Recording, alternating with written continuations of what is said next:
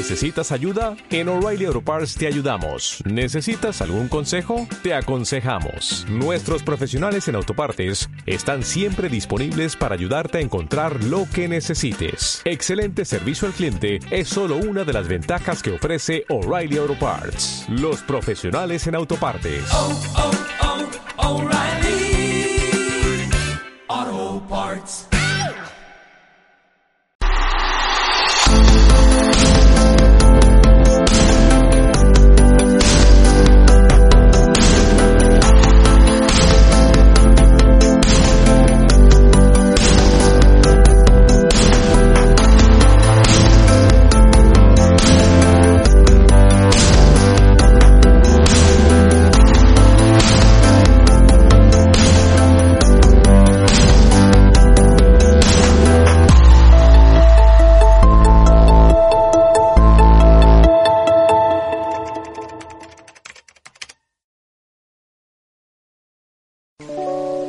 Hola, hola, bienvenidos a un nuevo episodio de Auditivo. El día de hoy tenemos un gran invitado, un invitado que ya tenía rato queriendo tener aquí en el podcast. Su nombre es Rafael Sker.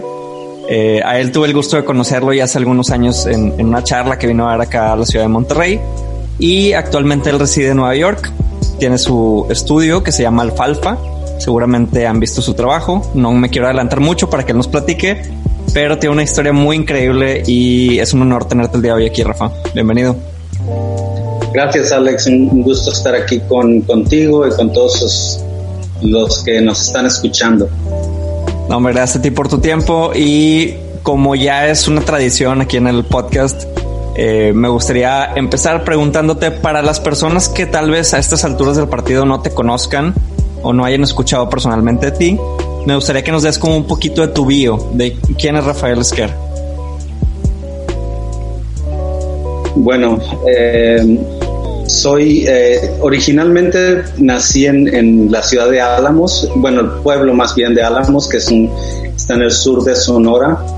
Este, mi papá era maestro, se encargaba de construir escuelas en, en, en áreas rurales. De los primeros como ocho, ocho, años de mi vida fueron así como ambulante entre, entre ranchitos.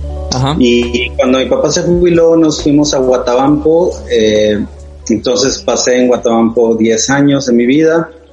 Eh, luego, cuando terminé la prepa, pues realmente quería ninguna de las profesiones que entendía en ese tiempo o que conocía eh, sobre todo en un, en un, pueblo en el norte que no hay tanta comunicación y obviamente no había nada de, la, de lo que existe ahora, ¿no? De internet uh -huh. y eso. Um, pues no, no quería ser doctor, no quería ser maestro, no quería ser abogado, no quería ser agricultor, um, quería ser artista o algo en el arte. Y eso nació cuando estaba muy, muy chico, estaba con mi abuela que tenía televisión en blanco y negro, me acuerdo.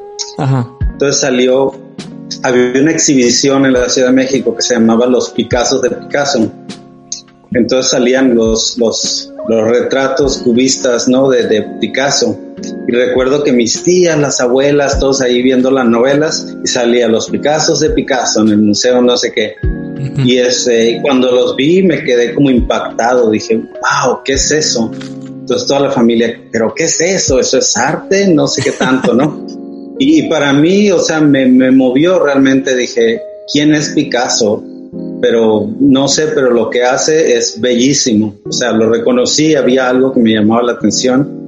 Dice, eso quiero hacer yo, algo que, porque se ve que, que como que lo disfrutó, como que había pasión, ¿no? Yo creo en eso. No sé, hubo algo que entonces ese momento se me quedó grabado, Picasso. Nunca vi la exhibición, estaba en la Ciudad de México. Este, entonces siempre se me quedó eso de que artista, Picasso, dibuja. Entonces yo era el típico niño muy, muy tímido que hacía amigos dibujando. Dibujaba al maestro, dibujaba a mis compañeros y siempre estaba dibujando en todos lados. Entonces cuando terminé la prepa eh, decidí pues irme a una ciudad grande. Um, entonces busqué, iba a ir a la Universidad Autónoma de Guadalajara Um, en estos tiempos era cuando escribías una carta a la universidad para que te mandaran información. Claro. Entonces, lo único que sabía así de dibujo y que podría lo, eh, hacer lo que me gustaba era arquitectura. Entonces dicen, no, mándenme información sobre arquitectura. Y de repente ahí este, me mandaron el folleto de arquitectura, diseño industrial y diseño gráfico. Entonces al leer los tres dije, no, diseño gráfico es, es exactamente el perfil, lo, lo, que busco. Era tipo lo que es lo que hace ahora Amazonas, ¿no? Amazon.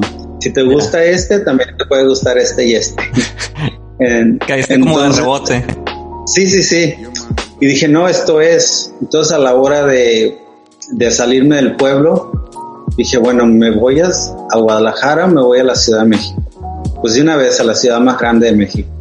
Entonces me fui a México, um, iba a estudiar y me preparé para el examen para la UNAM.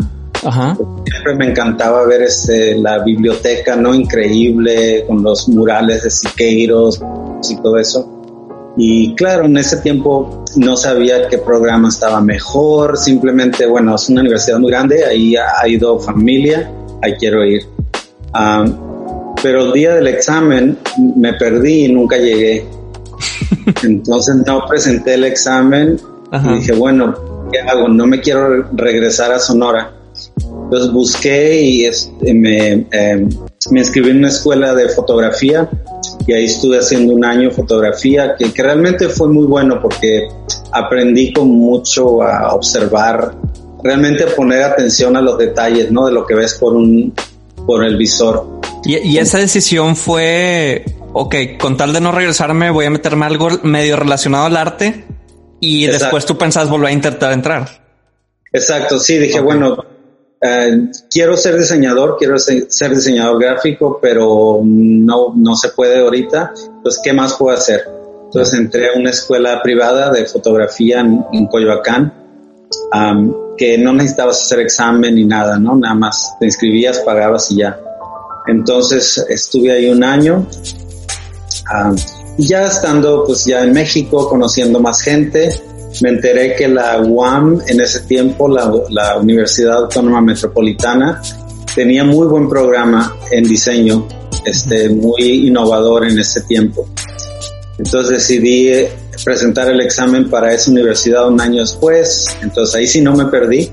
Llegué, este, y, y bueno, quedé, quedé y estuve ahí un, un año okay. antes de que el, por cosas del destino me, me fui a Los Ángeles.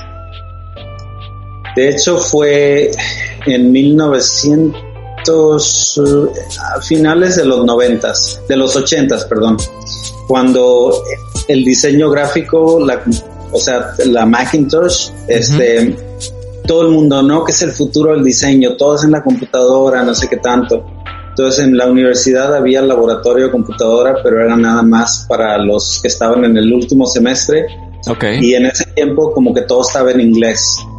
Entonces eh, siempre he tenido ese, con mucha ambición de, de, de, de, tratar de ser lo mejor que puedo ser. Entonces dije, no, ¿cómo le hago para de aquí, estaba en el tercer trimestre, a que llegue al último, tengo que saber inglés. Yeah. Entonces pues dejé la universidad por, por un año, pedí permiso y me fui a Los Ángeles a, a estudiar inglés y eso. Que fue en el 89, ¿verdad? En el 89 exactamente, sí. Eh, llegué a Los Ángeles. Y, ¿Y llegas a Los Ángeles eh, así, sin nada. ¿Llegas a la aventura a ver dónde voy a vivir? ¿Cómo le voy a hacer para aprender? ¿O, o cuál era tu plan que tenías? Pues tenía un, un medio plan, puede decir, este, que iba a cuidar los perros de una familia okay. que viajaba mucho.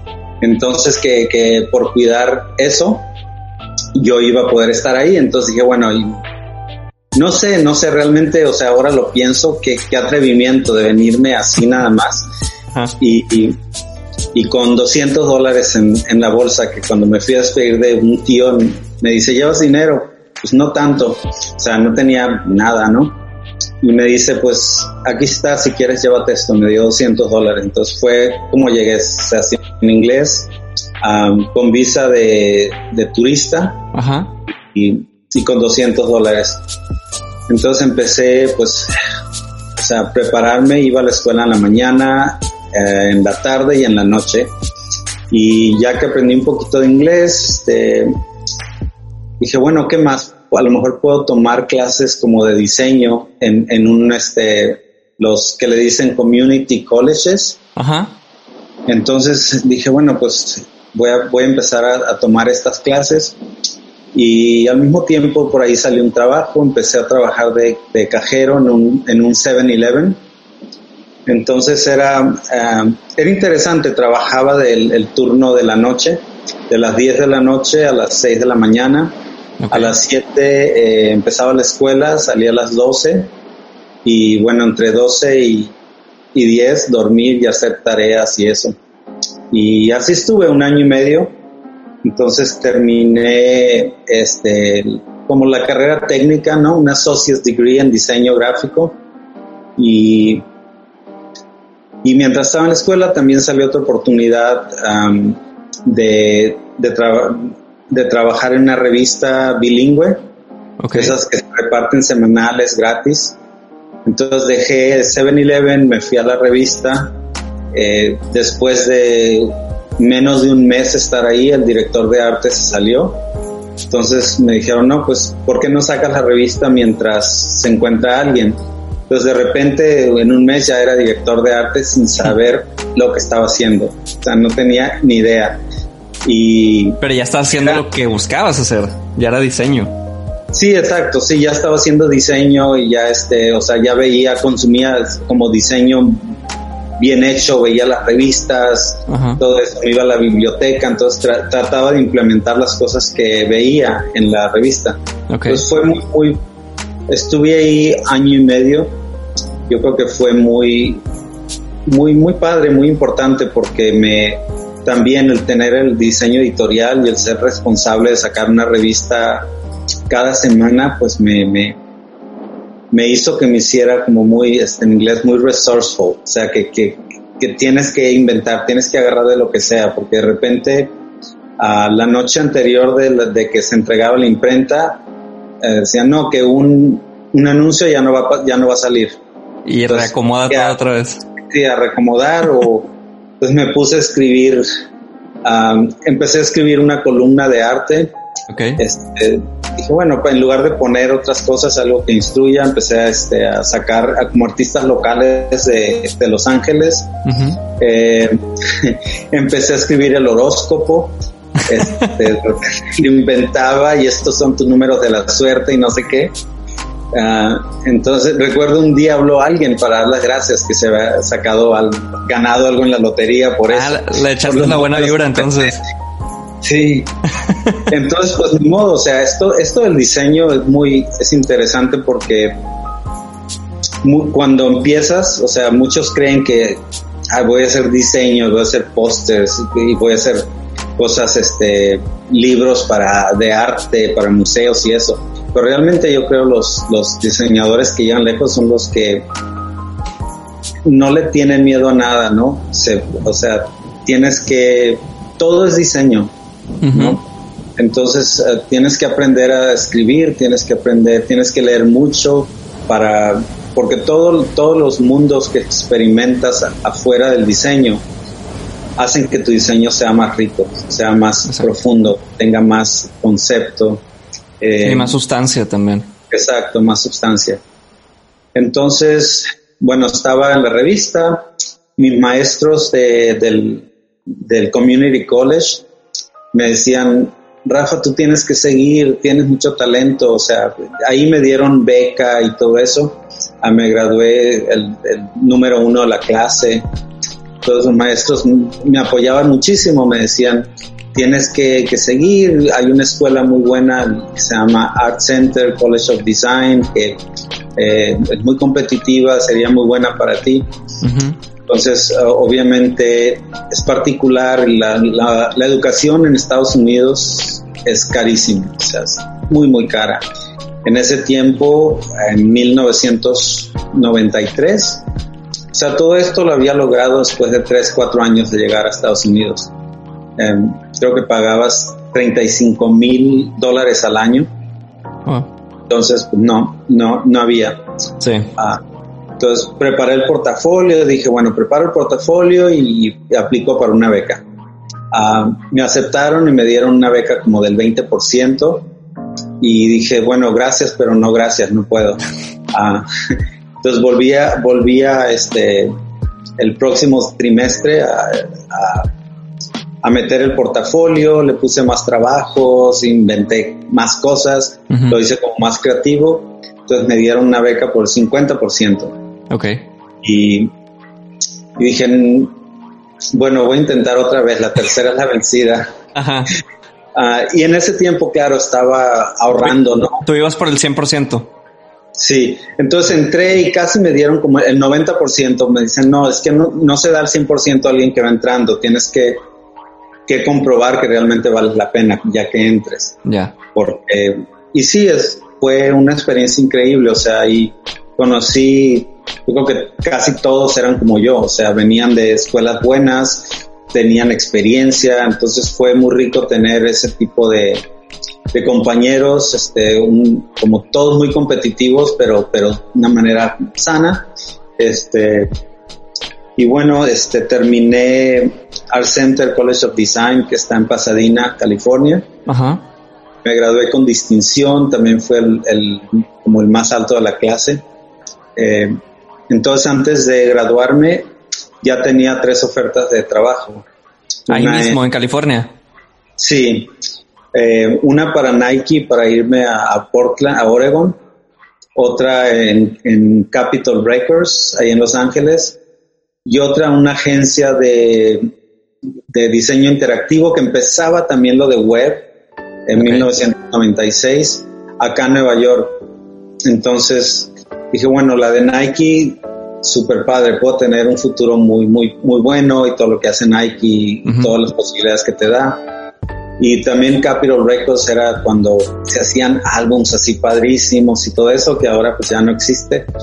Ah, bueno, decidí Nueva York por, por, porque había estado en Nueva York, me había enamorado de la ciudad, me encantaba, me encanta eso de que no, ten- no necesitas carro para andar en ningún lado, la libertad que tienes, que tienes aquí, ¿no? Y que todos como que es muy, de- como que todos somos iguales, todos andamos en el metro, todos podemos ir a, a los mejores restaurantes o al restaurante de la esquina, o sea, está como muy eh, la- lo cultural, la, la multicultural de, Sí. de- y también de que aquí es como el pienso que es el centro de muchas cosas, ¿no? Entonces vienen como que gentes muy padres de todos los de todos los medios eh, que quieren ser escritores, quieren eh, ser millonarios en la bolsa, que quieren ser diseñadores famosos, que entonces me hizo muy padre seguir en esta en esta cosa de, de- de tener gente que te motive para seguirte superando. Oye, Rafael, por ejemplo, yo sé, evidentemente, ahorita viéndolo en, re- en retrospectiva, fue la mejor decisión.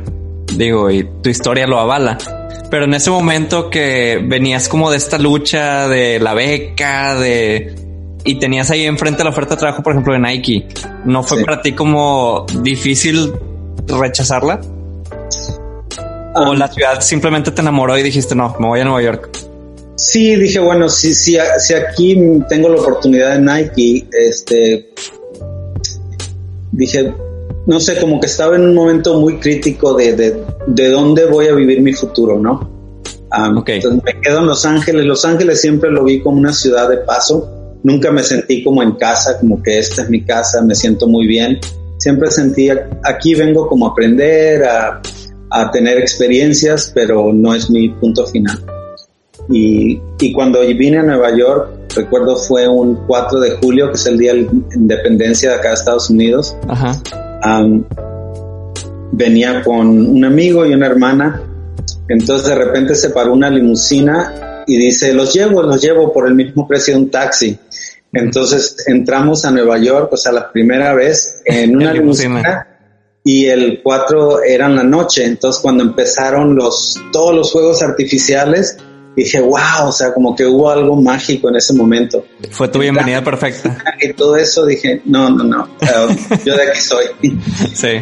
Y luego este entramos y, y mi amiga Sally, que es que es este como una hippie de los 60 bohemia, tenía una fiesta con todos sus amigos artistas. Ajá. Entonces así como que entrara esa cosa, así como, como una película realmente, ¿no? Este, un chavito En casa. con todo eso, dije, no, o sea, me encanta la gente, me encanta todo, me encanta caminar, este, aquí, aquí tengo que regresar, aquí quiero, Ya. quiero hacer mi carrera.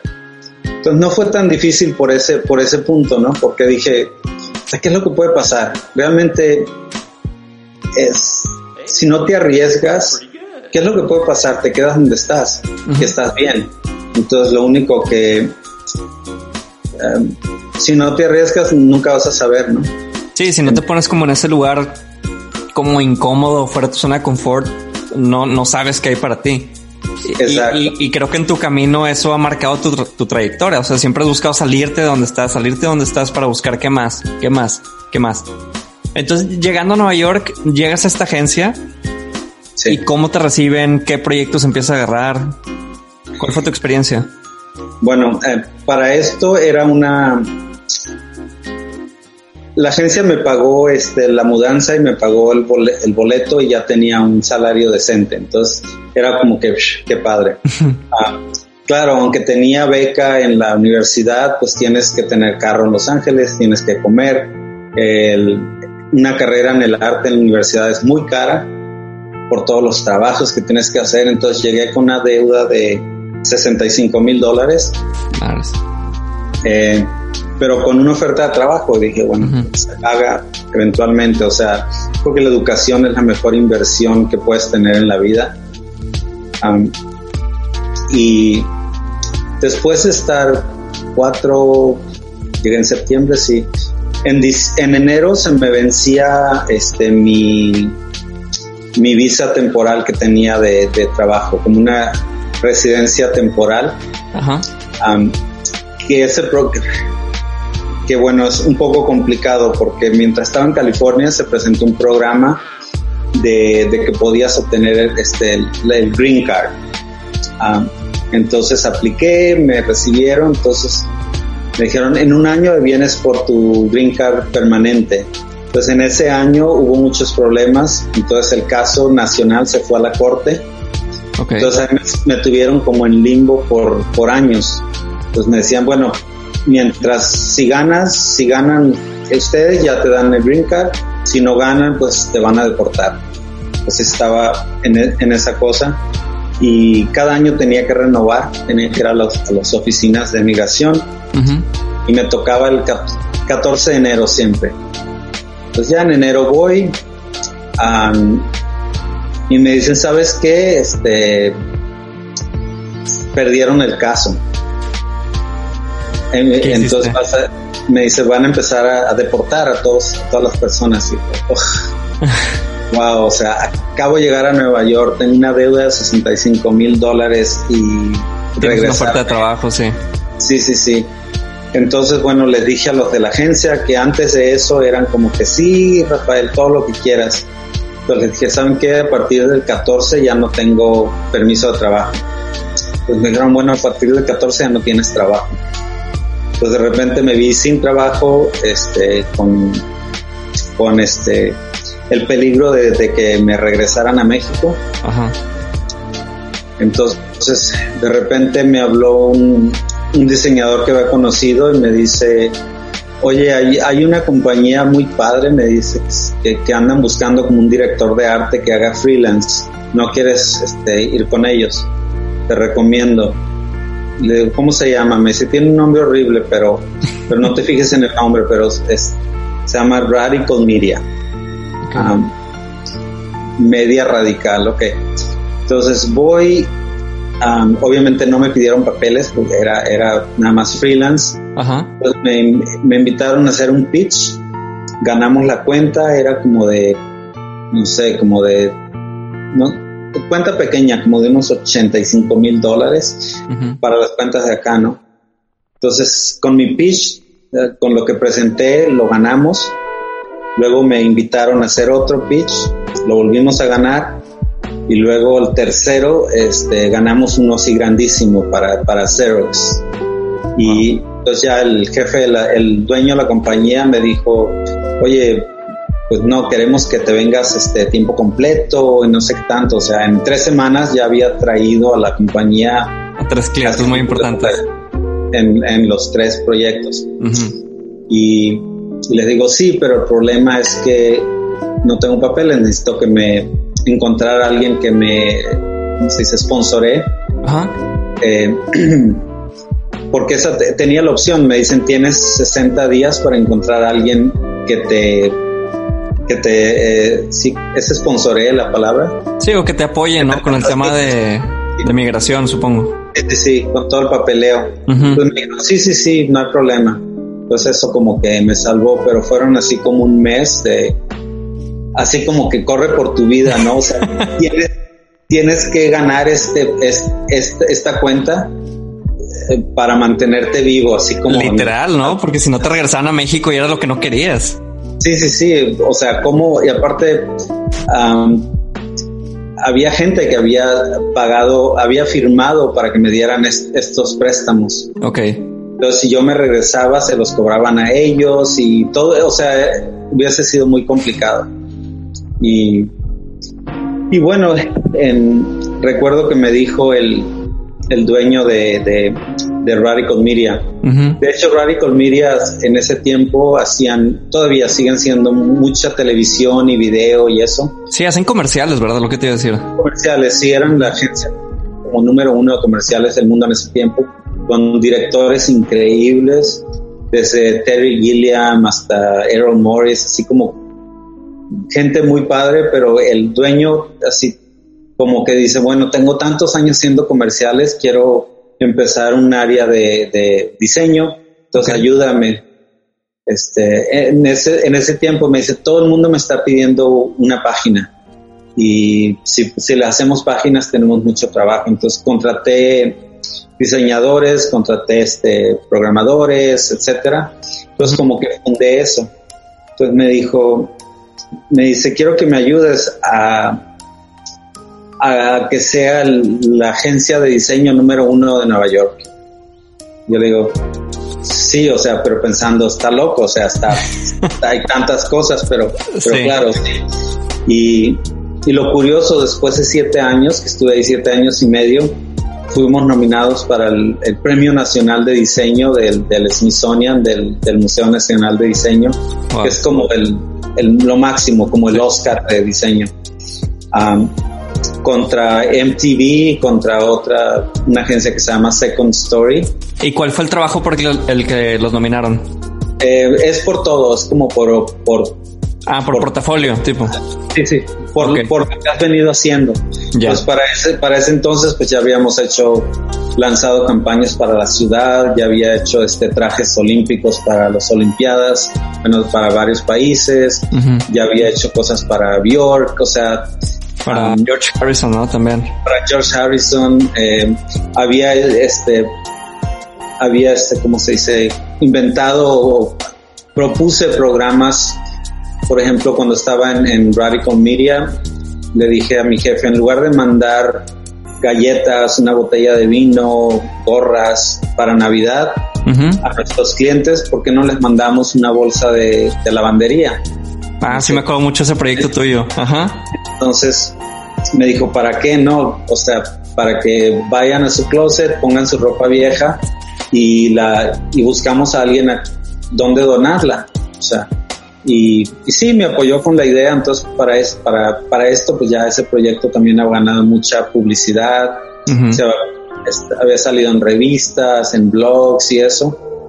Y, y bueno, o sea que yo creo que el portafolio que teníamos era como muy diverso, desde cosas sociales hasta cosas como internacionales como las Olimpiadas. Este... Por ejemplo, de esa época que trabajaste con, con ellos ahí en Radical Media, eh, ¿con qué proyecto te quedas o, o, cuál sientes que fue algo que, que marcó mucho tu, tu, carrera en ese tiempo? No sé si fue un proyecto en pues, así específico, pero yo creo que fue la mentalidad del dueño. Ok. De, de, no sé, como que siempre buscar oportunidades, siempre, este, cuando empezó todo esto, por ejemplo, lo de Netflix, ¿no? Que ahora todo el mundo este, quiere hacer su programa y que salga en Netflix. Él ya lo estaba haciendo en ese tiempo, o sea, contrató escritores, contrató, hubo como un equipo de, de le llamó desarrollo de cine y televisión. Ok.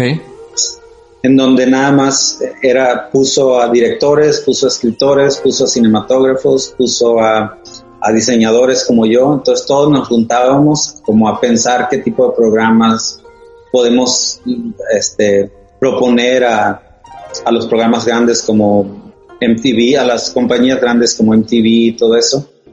Um, O sea, tenía una mentalidad como muy avanzada para su época.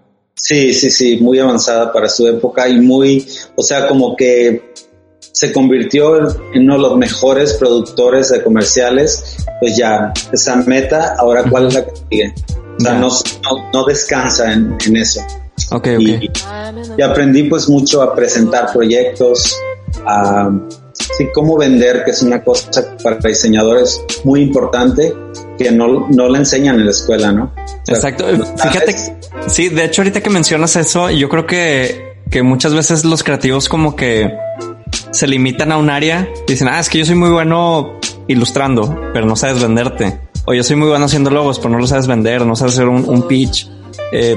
¿Tú sientes que todo eso lo aprendiste ahí estando en esta agencia? ¿O ya Sí. antes lo traías?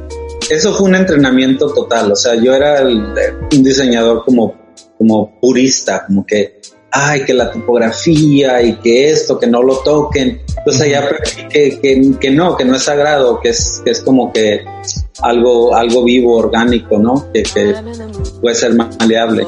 Y, y sí, ah, definitivamente ya aprendí, aprendí muchísimo cómo presentar proyectos, cómo pensar, también el, el, el tener estos este, workshops con, con otras disciplinas, Ok. pues también me ayudó a ver las cosas desde tu punto de vista. Y, el, y fue como un mini ensayo, ¿no? Para tener mi propia empresa, porque yo contraté a, a los diseñadores, yo dirigí al equipo, o sea, siempre fuimos un equipo pequeño, am, como 12 gentes cuando, cuando había más, Ok. pero, pero yo creo que fue muy buen entrenamiento para, para ahora que tengo mi, mi estudio. Y por ejemplo, ya después, ¿cuántos años estuviste ahí? ¿Unos seis años? Siete y medio. Siete y medio. Eh, después, ¿cómo, eh, cuál es el momento en el que tú dices, sabes qué? Creo que ya se cumplió mi ciclo aquí y ahora me voy a lanzar y voy a poner alfalfa. ¿Cómo fue ese proceso para ti? Pues, pues sí llegó, eh, yo creo es después del, del sexto año ya la cosa empezó a ser como muy repetitiva. También empezó como que me daban libertad completa. Entonces de repente empezamos a ganar premios, empezamos a, a, a generar, entonces empezaron a traer como cuentas muy grandes. Am, entonces querían, tenía una visión de hacerlo como un- en una agencia de publicidad. Entonces, y no era exactamente lo que yo quería.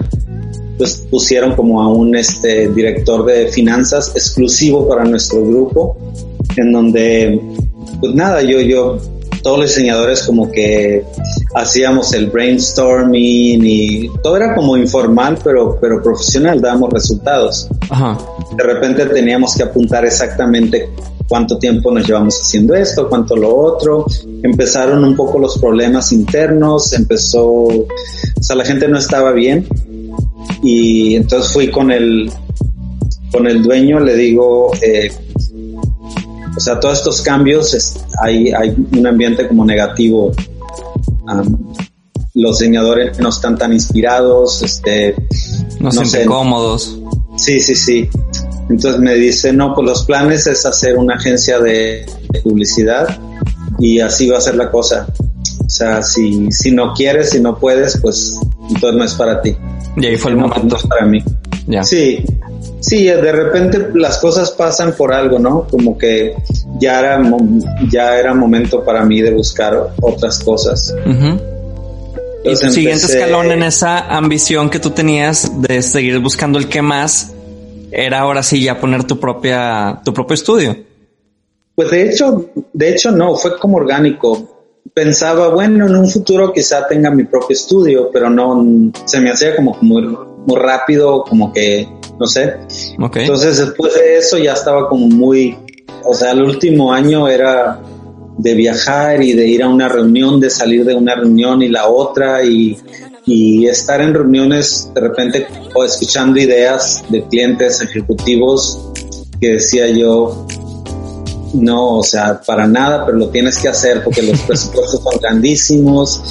Ah, entonces ya no me sentía bien este, con hacer cosas que no estaban alineadas como mi ética. Ajá.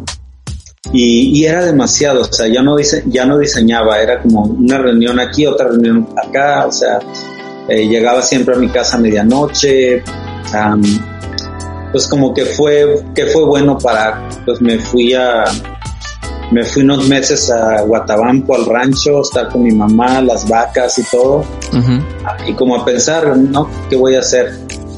Entonces regresé a Nueva York después de eso. Para esto ya mucha gente sabía que, que yo estaba, estaba libre, ¿no? Que tenía, estaba haciendo freelance. Ajá.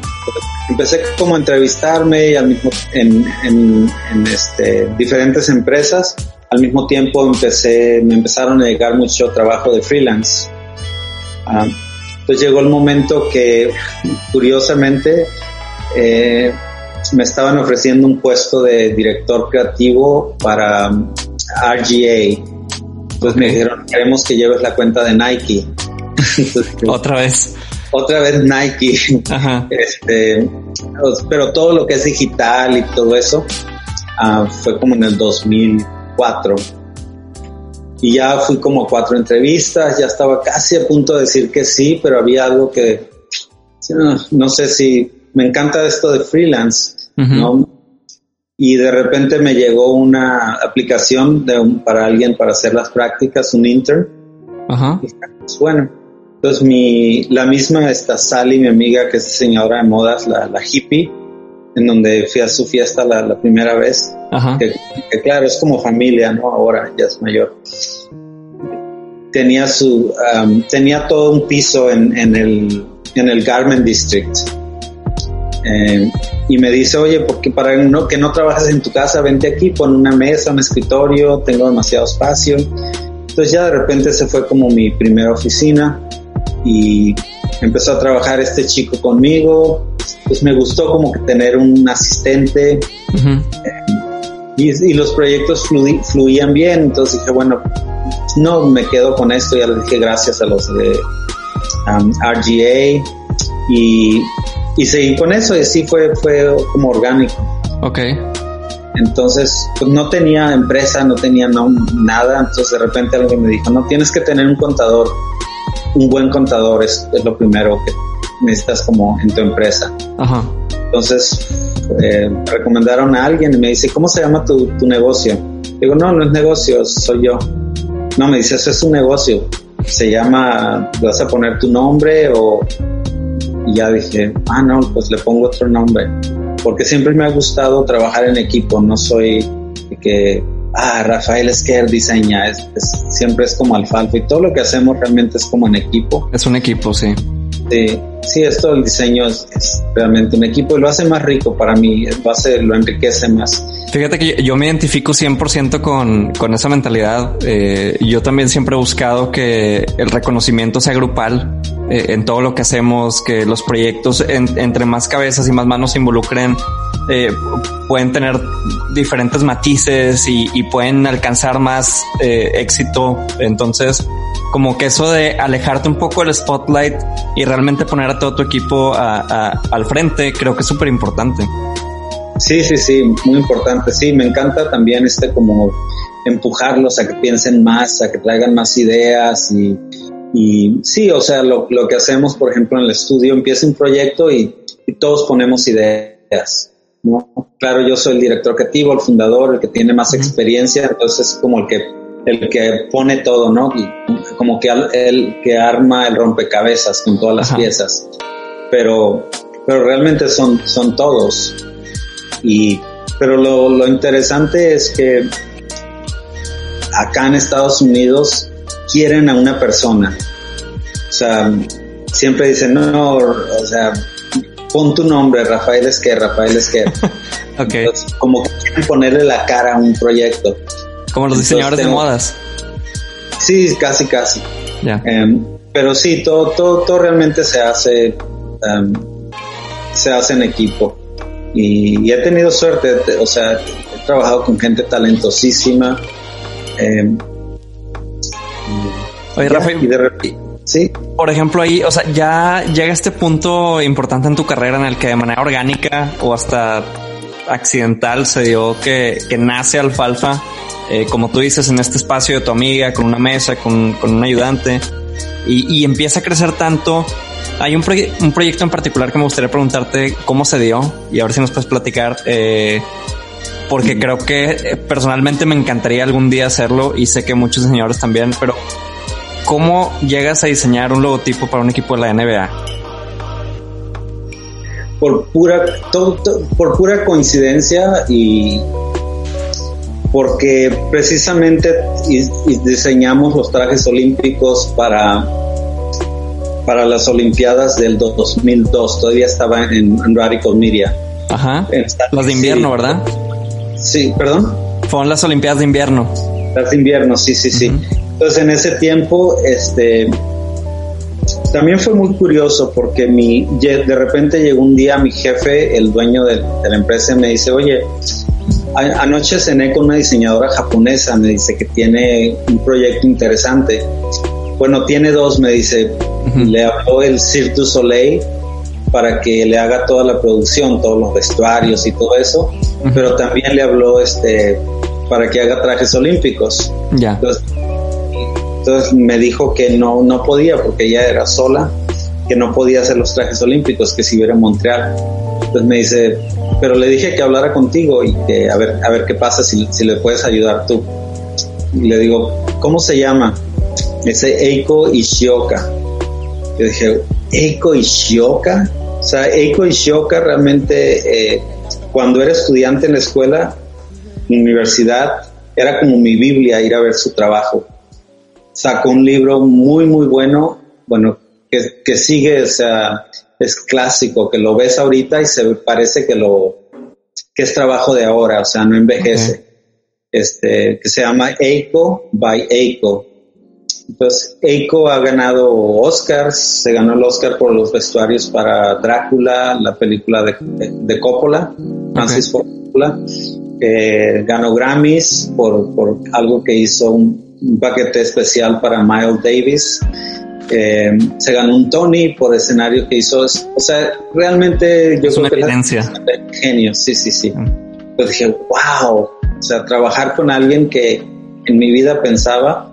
Entonces eso también fue, yo creo que es muy importante tener mentors. Entonces trabajé con ella así como que ella y yo trabajando, trabajando.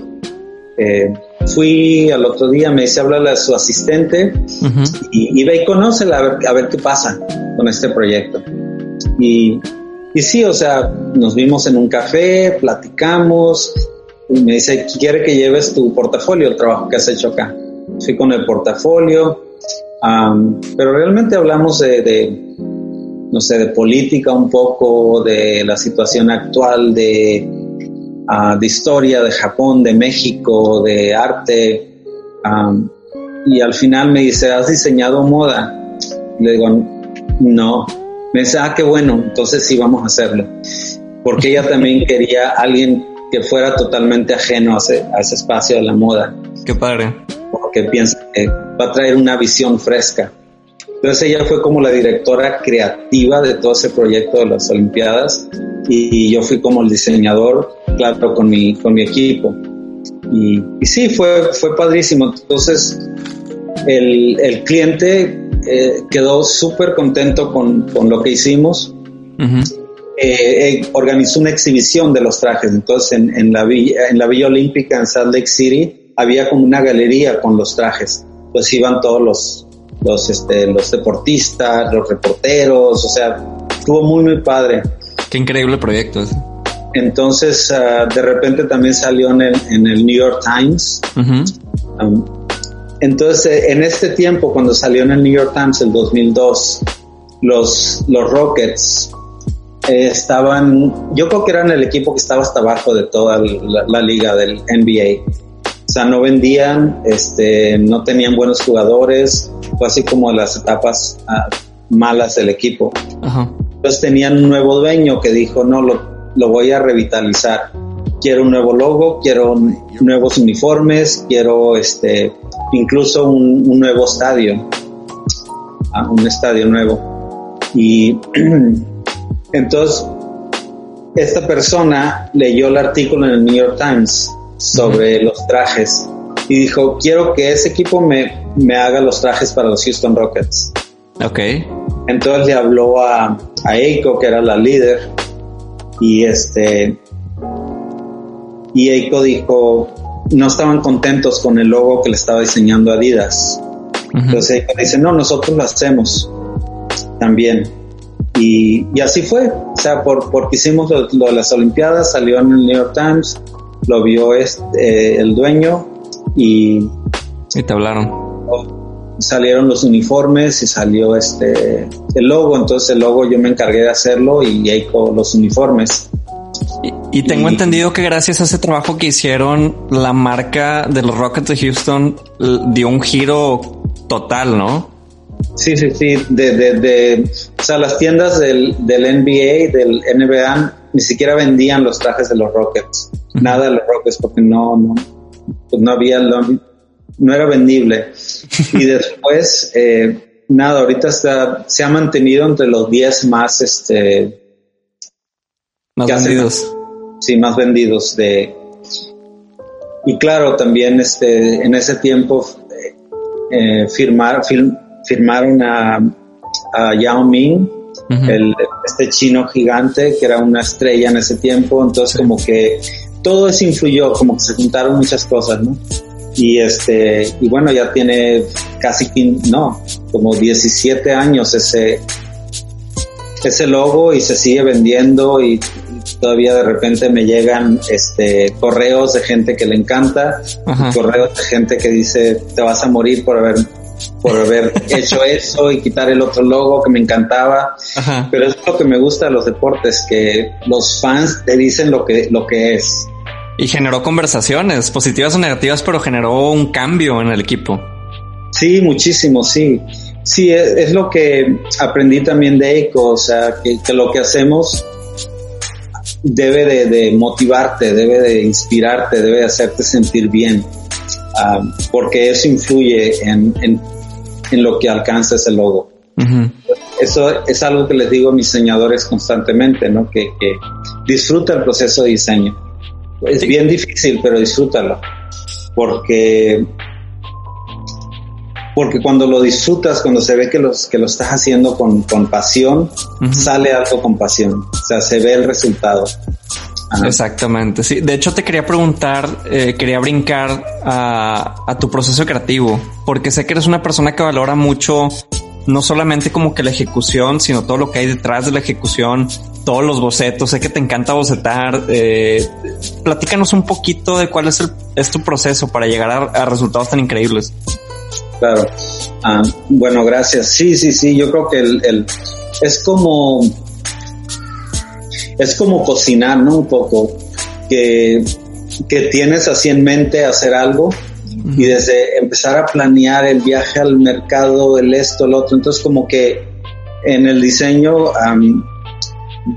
me dan el proyecto, no empiezo a bocetar, hay, hay un tiempo de investigación, este, leo sobre eso, me, me- me- me meto lo más que pueda en ese mundo, a- aprendo todo lo que se pueda, este, leo artículos, este, voy a museos, siempre con esto en la mente, no pensando.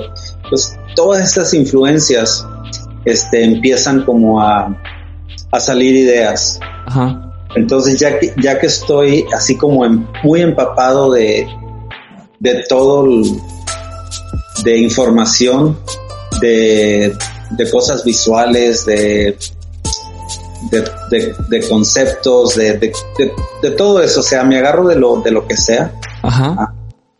y, y ya dejo todo y empiezo a bocetear. Entonces como que dejo que ser como un filtro de toda la información empieza a salir.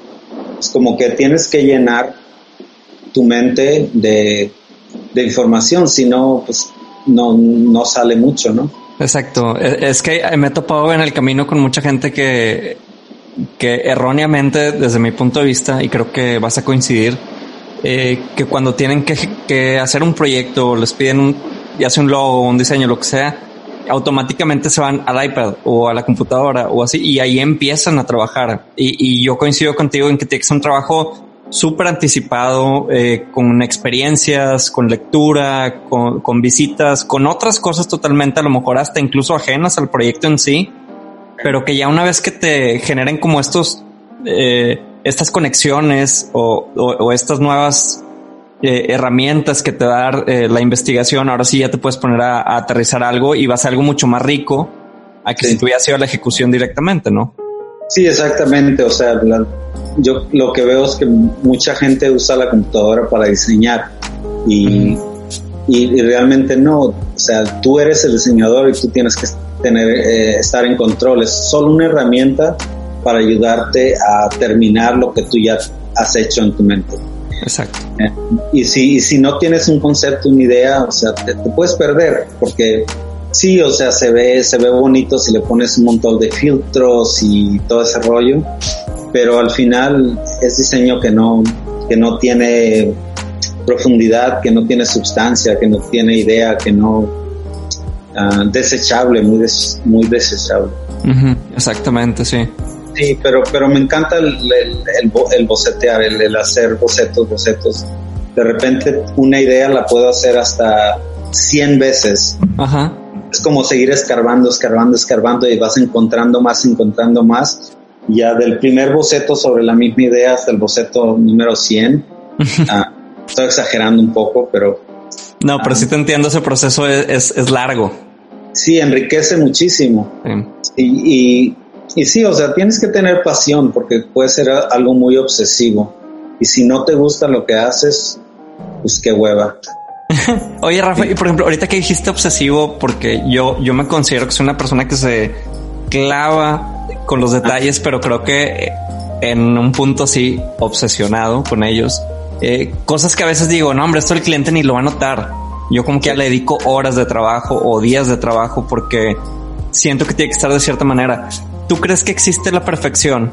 ¿O tenemos que llegar a un punto en el que digamos, sabes que ya está bien, aunque se pueda seguir mejorando?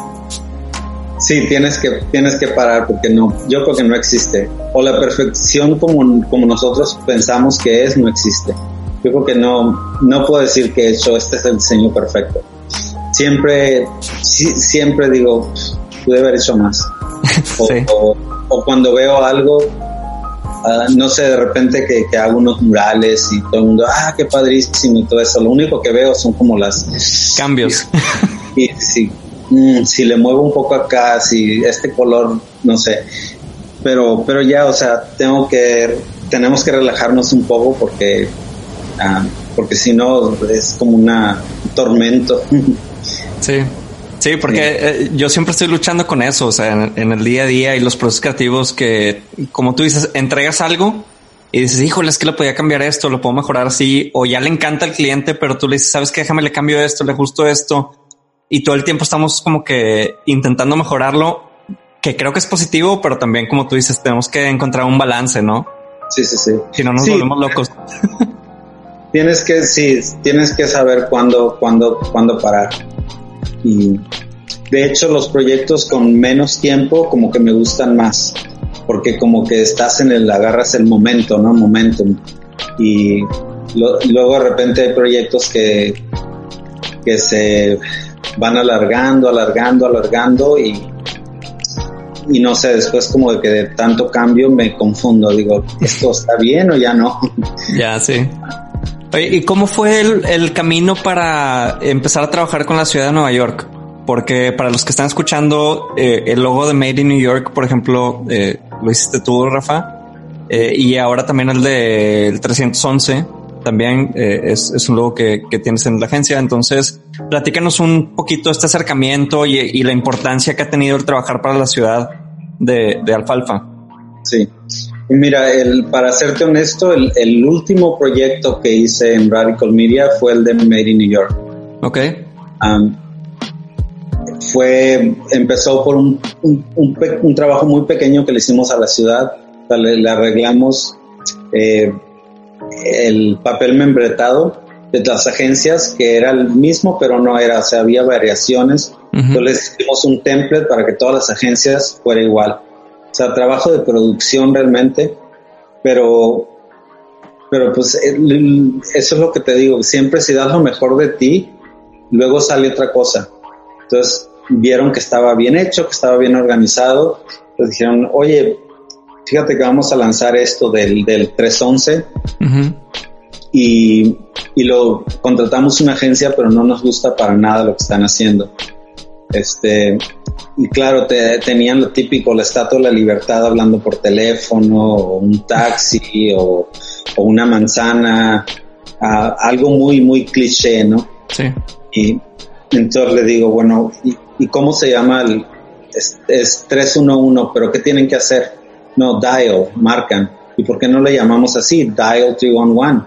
Y pum. Y hace, ya digo, algo que realmente lo vea la gente. Ajá. También ya había trabajado con la, con la impre- impresora de la ciudad, entonces sabía que no, ten- no tienen, o sea, tenías que hacerlo lo más simple posible para que siempre saliera bien. Entonces era, fueron dos colores, 100% amarillo, 100% negro Ujú. y ya dial 311, o sea, marca el 311 y un cuadrito nada más. Ah, y pues nada, o sea, llamó mucho la atención porque en, en esta ciudad que hay tanta Tanto ruido visual. visual, Mm. este, de repente hace algo limpio, este, pues funcionó y ahorita se ha convertido casi como, como el logo nacional para cualquiera, este, cuando quieras hablar información sobre el gobierno, ya lo usa el 311 San Antonio, el 311 San Diego, etcétera, y es el mismo cuadrito.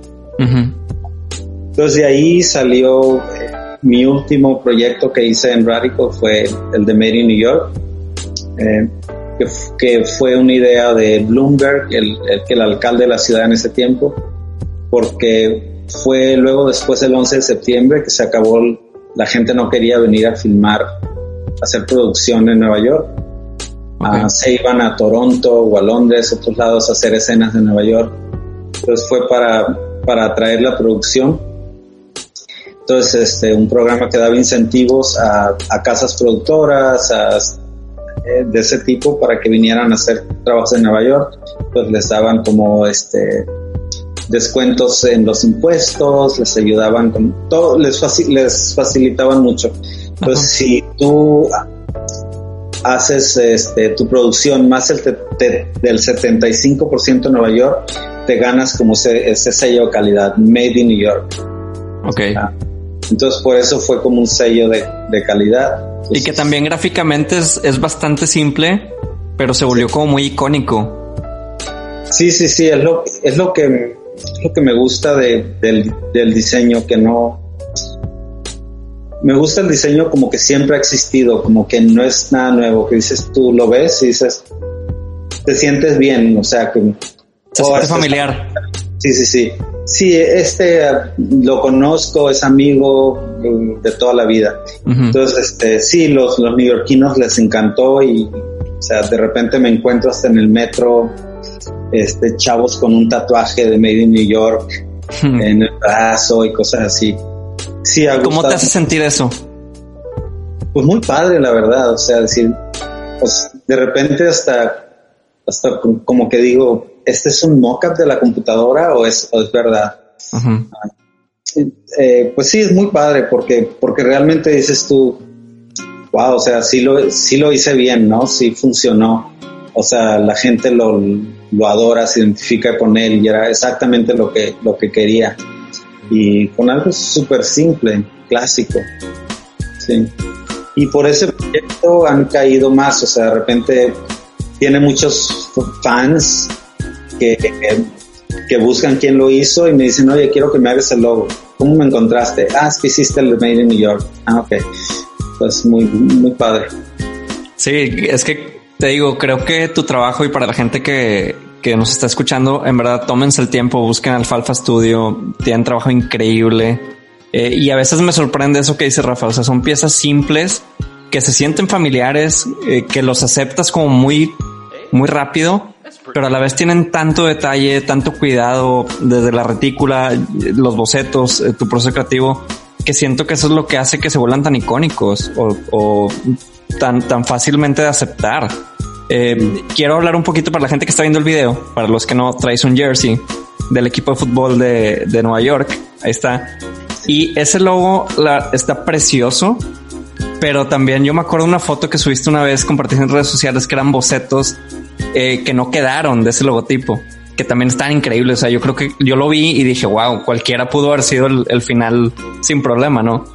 Eh, ¿cómo, ¿Cómo fue ese proceso creativo? Eh, platícanos, ¿lo disfrutaste? ¿Estuvo difícil?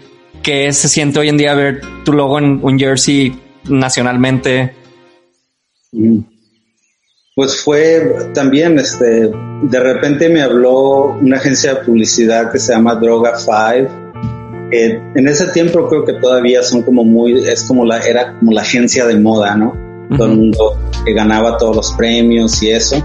Pues me dicen, hoy estamos hablando de Droga 5, es que te gustaría diseñar el, el, logo para el equipo de Nueva York, equipo de fútbol. Yo, Droga 5, equipo de fútbol de Nueva York. O sea, pensé que era una broma al principio. Entonces le digo, a ver, a ver, platícame. Me dice, no, es que eh, no, somos la agencia de lanzar este, de lanzar el equipo Nueva York. Uh -huh. Entonces pensamos, le estamos hablando de diseñadores um, reconocidos um, que vivan neoyorquinos um, y que nos manden su portafolio y vamos a decidir por cuál lo hacemos. Entonces, creo que le hablaron a 12 diseñadores y bueno, mandé, mandé varias cosas y, y, de repente me dijeron, oye, pues el siguiente paso va a ser una entrevista, ven a, ven a hablar con nosotros, vamos a hablarle a cinco de ustedes. Uh -huh. Pues para esa entrevista ya me, me, hablaron el lunes, por decir, me dice, oye, nos vemos el, el jueves, puedes venir. Digo, sí, ¿qué llevo? Nada, nada más queremos platicar contigo. Entonces, okay. obviamente, pues no, no va nada más así. Pues me puse, hicimos una, en esos dos días, hicimos una página con todos los logos del, del MLS, ML, MLS uh -huh. Eh, y pusimos un filtro. Um, y también llevamos una campaña, una propuesta, una campaña de cómo se lanzaría este logo. Um, ¿Se aventaron eso de lunes a jueves? De lunes a jueves. Wow. Entonces, este, ya llego y les digo, ah, mira, preparé esto, a ver qué les parece. Uh -huh. Por ejemplo, um, ya puse, vamos a ver cuántos logos usan el color rojo. Ya salían. ¿Cuántos logos son tipográficos? ¿Cuántos logos tienen una mascota? Uh, ¿Cuántos son redondos, etcétera? Entonces, ya de ahí les digo, como ven, pues estas son las oportunidades para salir, para hacer un logo bueno, que sobresalga. Um, con este, este, tipo de color, este tipo de forma, entonces pues se quedaron sorprendidos, no esperaban ese tipo de de, de, de extra, sí. sí. Y este, no, pues y nos caímos súper bien, hubo muy, muy buena química, ya les presenté como ideas, cuando se salga el, salga el logo podemos hacer esto, como happenings aquí, se puede hacer esto. Entonces pues me dijeron, ah, pues mira, de los cinco que vamos a entrevistar, el cliente va a decidir. Les vamos a mandar a tres diseñadores a una entrevista con ellos. Y, y bueno, ellos van a decidir. Pero ya después que decidieron por los tres, me hablaron y me dijeron, este, oye, realmente tú eres nuestro favorito, tú eres nuestra recomendación, pero mañana a las 8 de la mañana este, te presentas en tal lado Um, era cerca del, del, Gran Centro, me acuerdo. Uh -huh. En el piso de esos rascacielos hasta arriba, un piso treinta y tantos. Um, y bueno, iba a estar el, el, el, New York City Football Club, el equipo de fútbol de acá. Los dueños son los Yankees y el Manchester City okay. de Inglaterra. Entonces me dijeron, pues van a estar los gente del Manchester City, van a estar gente de los Yankees va a estar este, la compañía de, de relaciones públicas en Londres, va a estar, o sea, va a ser por video, va a ser presente, va a ser, wow. Súper importante la junta, sí. Sí, sí, sí, era como, como, como ir a una audición para, para ser el, el galán de una película o algo así. Entonces, y le digo, ¿qué, y, ¿qué llevo? ¿Qué hago? No, me dice, ya, ya le mandamos tu, tu trabajo, les gustó. Eh, nada, quieren platicar contigo nada más. Ah, y ya la noche anterior me hablan y me dicen, oye, mira, el cliente pidió a alguien específico. De- Entonces nosotros vamos a mandar a dos y al tercero, pues eh, el cliente lo pidió. Es Milton Glaser. Wow. Y yo dije, "Psh, no, pues ya, Ya yo soy relleno, o sea, ya, Ajá. ya esto, ya esto no va a funcionar. Ah, porque si el cliente pidió a Milton Glaser, querían un diseñador famoso de Nueva York, pues es Milton Glaser. Lo sé. Ah, eh, y ya yo fui el primero que, que me presenté a la junta. Me fui como que con mucho tiempo de anticipación. Claro que el metro se descompuso, se paró a medio, antes de llegar a la última parada del Gran Centro. Este, estaba como a tres, cuatro cuadras de ahí de, de la estación del, del Gran Centro. Este, cuando salgo faltaban como cinco minutos para las ocho de la mañana. Estaba lloviendo a cántaros. Qué hijo. Todo en contra, sí. Todo en contra, sí, sí, sí. Ya es que ya no me tocaba. Entonces Ujú. traté de agarrar un taxi, obviamente en lluvia y en esa, en esa área de Nueva York jamás encuentras un taxi disponible. Pero dije, no, pues me voy corriendo. Pues me fui así corriendo, llegué empapadísimo, eh, como unos 5 o 10 minutos tarde. Ajá. Entonces, este, y todavía, bueno, en esos, en esos lugares tienes que presentar tu identificación y todo eso. Pues así, o sea, todo empapado. Agarro el elevador y ya todos estaban esperándome en la sala de juntas. Entonces Ajá. entré así como Brid- Brid- Bridget Jones, mojado, tarde y así como sin, sin nada. Ajá. Ah, y, y ya no, pero fueron buena onda, no me dice, siéntate, no hay problema, yo le digo, I'm sorry, I'm sorry. Um, y ya todo el mundo haciéndome preguntas, de repente no entendía el acento inglés. um, y bueno, pero, pero realmente yo creo que lo importante es, es ser tú, ¿no? ¿Y, y estaban todos los, los tres diseñadores allí o eran individuales las entrevistas? Individuales. sí. Ok, Yo creo que les tocaba más tarde. ya. Ah, entonces alguien me, me preguntó, oye, dice, si, si, si estás de acuerdo que este es un proyecto, ah, eh, una oportunidad de, de- de lifetime, Sí. ¿no? que se te da una sola vez en la vida. Este, ¿Estás preparado para algo así? Y este, ya le digo, lo miré a los ojos, le digo, tengo 40 años preparándome para este momento, claro que estoy.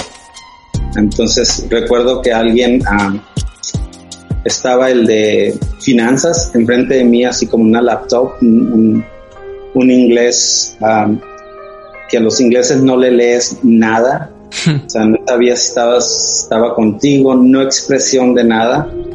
Y de repente cuando dije eso, vi que vio a su computadora y como que sonrió o algo así, como que le cambió un poco. Le ah. sacaste un gesto. Sí, y ya después me di cuenta, este, uno de los, eh, porque me mandaron, cuando me eligieron, me mandaron a una semana a Manchester City para que estudiara la marca, para que estudiara la historia, porque la querían traer acá a Nueva York. Este, me dijo, cuando dijiste eso, me dice, yo le dije a, a Don, he's the one, I wanna work with him. Entonces de repente Increíble. Sí. Y ya pasaron dos semanas ah, después de esa entrevista. Yo dije, no, pues Milton Glaser ah, ya lo está haciendo. Esto fue en noviembre, se tenía que terminar am, para la primera semana de enero. Pues realmente hacer un logo haciendo meses es brutal, ¿no? Es, es muy poco tiempo para algo tan grande. Eh, pues ya le hablé a la agencia y les digo, oye, pues gracias por invitarme, fue muy padre conocerlos. eh, ojalá se dé otro proyecto y me dice, no, no, no, no, no, no se han decidido. Este, le, le encantó, les encantó tu entrevista, ¿no? Todavía no sabemos. Ya justo esa tarde, fue un viernes, ya me, me hablaron, me dijeron, oye, quieren trabajar contigo y que si puedes estar en Manchester el lunes. Entonces empacar, digo sí. Entonces ya, ya ¿Qué sentiste en esa llamada? Nada, así como que, wow, o sea, increíble. Realmente cuando iba en el, en el, en el metro a, a, a la entrevista, Ajá. de repente, o sea, dije, este proyecto, o sea, va a ser un equipo de fútbol, va a ser como el tipo los Yankees. Eh, el fútbol está creciendo muchísimo, va a dejar al béisbol algún, al, en, en futuro, al básquetbol yo creo también. Eh, entonces se va a convertir en, en 100 años, quizá en el deporte más popular de este país y quizá el New York City Football Club sea uno de esos equipos legendarios en ese tiempo. Entonces decía así como que quiero que me lo den nada más para inspirar a las generaciones venideras, ¿no? Que sepan que un mexicano lo pudo hacer. Que digan, wow, Rafael es que este debe ser latino. Que Le ganó un pitch a Milton Glaser. Sí, sí, sí. Una leyenda. Sí, no, no, no lo podía creer. Entonces dije, pues qué padre, o sea, realmente por eso, por, por el legado que dejas y por lo que puedes inspirar, ¿no? Porque yo cuando empecé también en esto del diseño no había en Estados Unidos nadie que, que, que fuera como yo, que, que fuera latino, que diga, que me inspirara, ¿no? Como un, como un modelo a seguir. Sí. Y, y así fue realmente la, la Rebeca Méndez, no sé si la, la has oído, es una diseñadora muy, muy buena, muy famosa. Eh, era la única persona y ella fue la que me inspiró en ese tiempo. Dije, Rebeca Méndez debe de ser latina, si ella pudo, yo también. Entonces así como que nos vamos inspirando, ¿no? Sí, porque es, algo creo que, te- que has tenido siempre muy presente y, y me encanta cómo lo platicas en las entrevistas y cuando te hacen artículos y todo. O sea, tú hablas mucho el, el cómo dejar tu legado, cómo dejar eh, ese antecedente para que las generaciones de hispanos y de latinos y, de gente que quiera romperla y seguir su sueño, que sepan que lo pueden hacer. Claro, sí, sí, sí. Sí, es, es muy importante, pero es, es disciplina, es trabajo, es entrega, es, tú lo sabes, o sea, en, en esto no, no, no descansas, pues tienes que tener la pasión para tener este, la estamina de seguirle. Sí, exactamente. Si, si no la tienes, esa gasolina no vas a llegar muy lejos. No, Porque, eh, y sobre todo en, en tu historia, eh, sé que desde niño tuviste que sacrificar mucho y tuviste que dejar muchas cosas de un lado, o sea, desde salirte de tu pueblo, dejar a tu familia, eh, los viajes, eh, las deudas, eh, los trabajos temporales.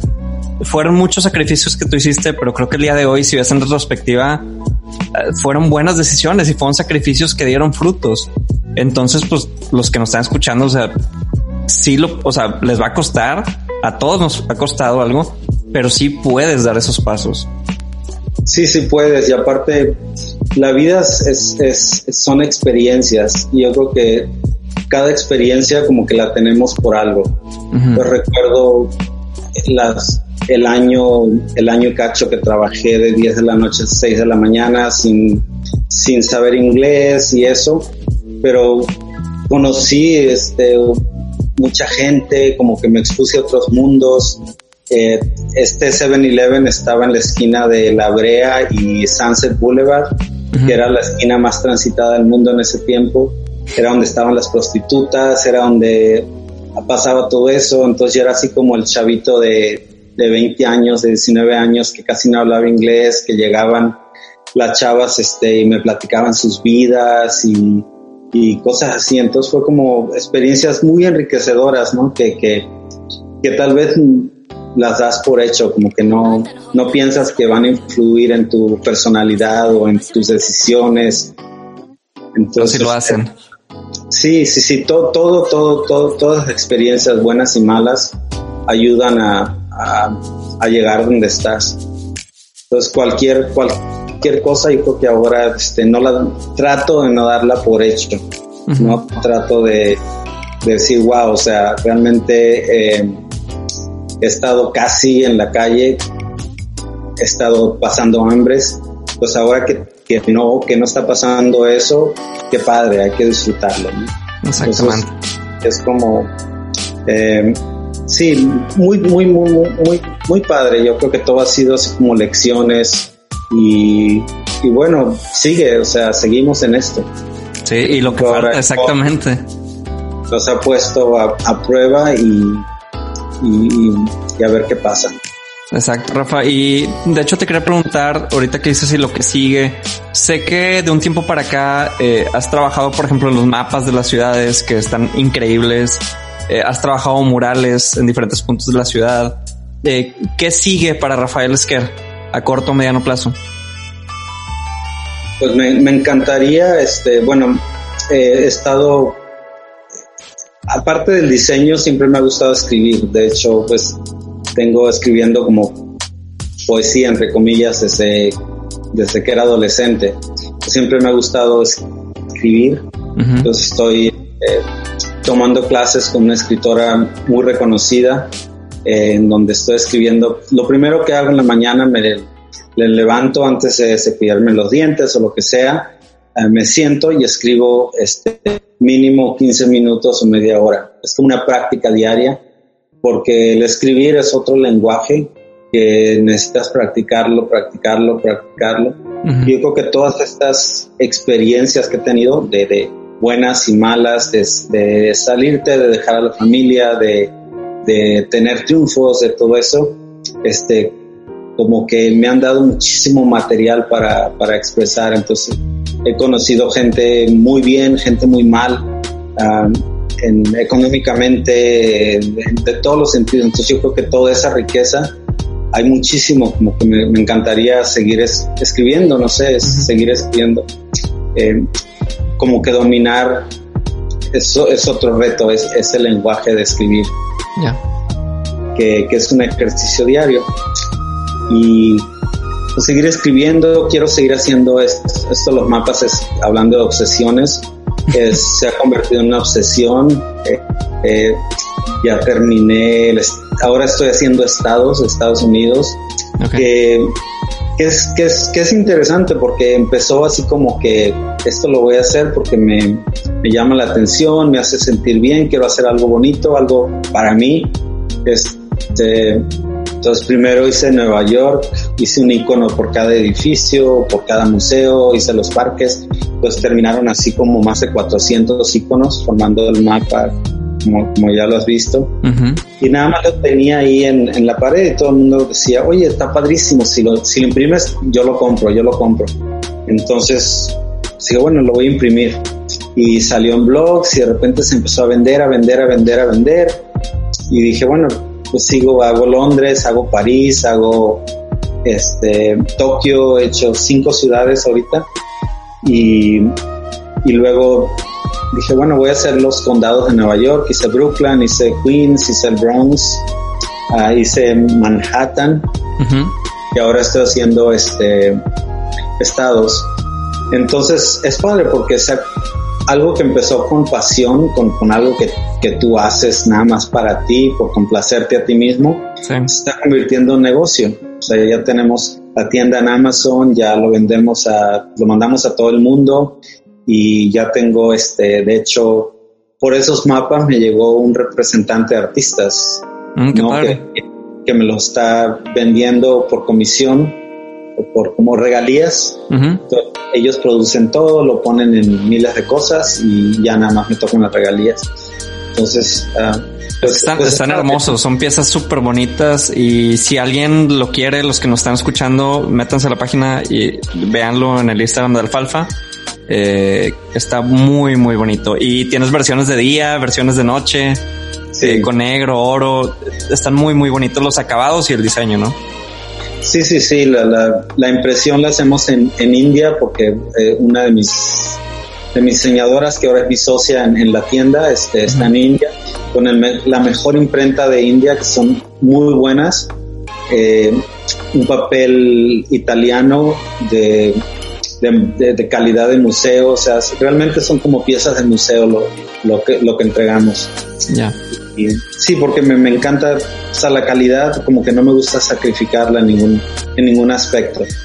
Am, aunque le gane menos, no importa, o sea, yo lo que quiero realmente es, es eso, es que la gente los tenga y que, que les, les dé un poquito de alegría, que, que les haga sus espacios mejores, que, que los invite a descubrir cosas, porque te puedes pasar horas viéndolos y siempre hay algo nuevo, ¿no? Sí. Entonces tienen muchísimas sorpresas.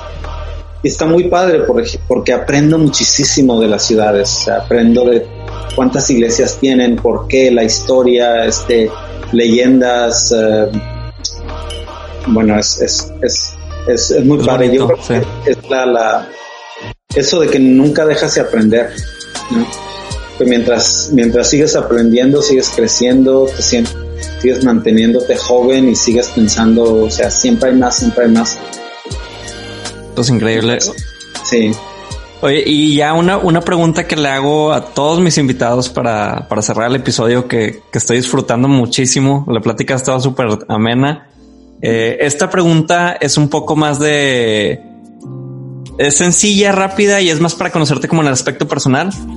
Si tú te pudieras ir a una isla, bueno, más bien, si te tuvieras que ir a una isla desierta tú solo y te pudieras llevar una comida, un disco, una película y un libro, ¿qué te llevarías? Uno, uno de cada uno. Uno de cada uno, sí. Un libro, un disco, una comida y una película. Bueno, el, el libro es, es fácil porque me llevaría mm, de mi escritora favorita que se llama Mar- Marguerite Yourcenar. Um, tiene un libro que se llama El Abismo, que es el libro favorito de ella, donde ella piensa que tiene el personaje mejor que creó en su vida. Entonces, como que ese libro lo estoy guardando para una ocasión especial. He leído casi todos los otros que, que ha publicado. Ok. Entonces me llevaría ese libro para, para, para leerlo ahí, como que estoy esperando a un lugar, a un, en un espacio donde pueda disfrutar ese libro así como al 100. Ya. Eh, de música, híjole, está difícil porque me encanta de todo, desde las norteñas, de Ramón Ayala, a, a clásicas, um, Pero a lo mejor uno que pudieras repetir y siempre te pueda acompañar y te guste. Pues yo creo que ahorita, de hecho, eh, como que descubrí muy tarde a Natalia Lafourcade Ok. y sacó un, un- acaba de sacar algo que se llama un, un- un canto por México, donde está padrísimo, o sea, como música mexicana, pero, pero con una chica muy talentosa, con una voz padrísima, eh, muy accesible, este, sí, yo creo que Natalia, también el que, el que nunca me canso, yo creo que de, de escuchar ese Michael Jackson thriller, eh, Ok. ¿Y un- una película uy, uy, uy. Que pudieras ver y ver y ver? Las películas me gustan las tristes que terminan en cosas mal, entonces, pero no en la isla. Eh, Te vas a deprimir en la isla. sí, exacto. Eh, eh, a lo mejor es esta, yo creo que de, de este director Terence Malick, Days of Heaven, Días de Cielo, o El Árbol de la Vida. Ok. No, una de esas dos sería creo, Terence, Ma- Terence Malick. Eh, Me gusta mucho su trabajo. ¿Y cuál otra? ¿Cuál fue la última? Y un platillo, una comida que te pudieras llevar para, para disfrutar diario. Definitivamente o mexicana o japonesa. Unos tacos. Sí, tacos, definitivamente, sí, sí, sí. Sí, no- nunca me aburrirían. Sí. Sí, es lo es lo bonito de los tacos, que nunca le falla, siempre, siempre caen bien. Sí, sí, sí. Y, y tienes que ser así como que muy malo para echarlos a perder, porque siempre están ricos. Exactamente. Oye, pues Rafa, pues te agradezco muchísimo tu tiempo. Estuvo increíble la charla. En verdad es que tienes eh, mucha historia y muchas anécdotas que, que compartir. Y pues nada, la verdad es- estoy muy feliz de haberte tenido aquí en, en auditivo. Pues gracias a ti, qué buena onda y felicidades por, por el podcast. y nada, un placer como siempre platicar contigo y ojalá nos veamos pronto. Y pues saludos a todos este, mis compañeros mexicanos y a seguirle echando ganas y a disfrutar de lo que se pueda. Exactamente. Pues bueno, pues muchas gracias a todos los que escucharon y llegaron hasta este punto del episodio. Les mando un saludo y nos vemos en el siguiente episodio auditivo.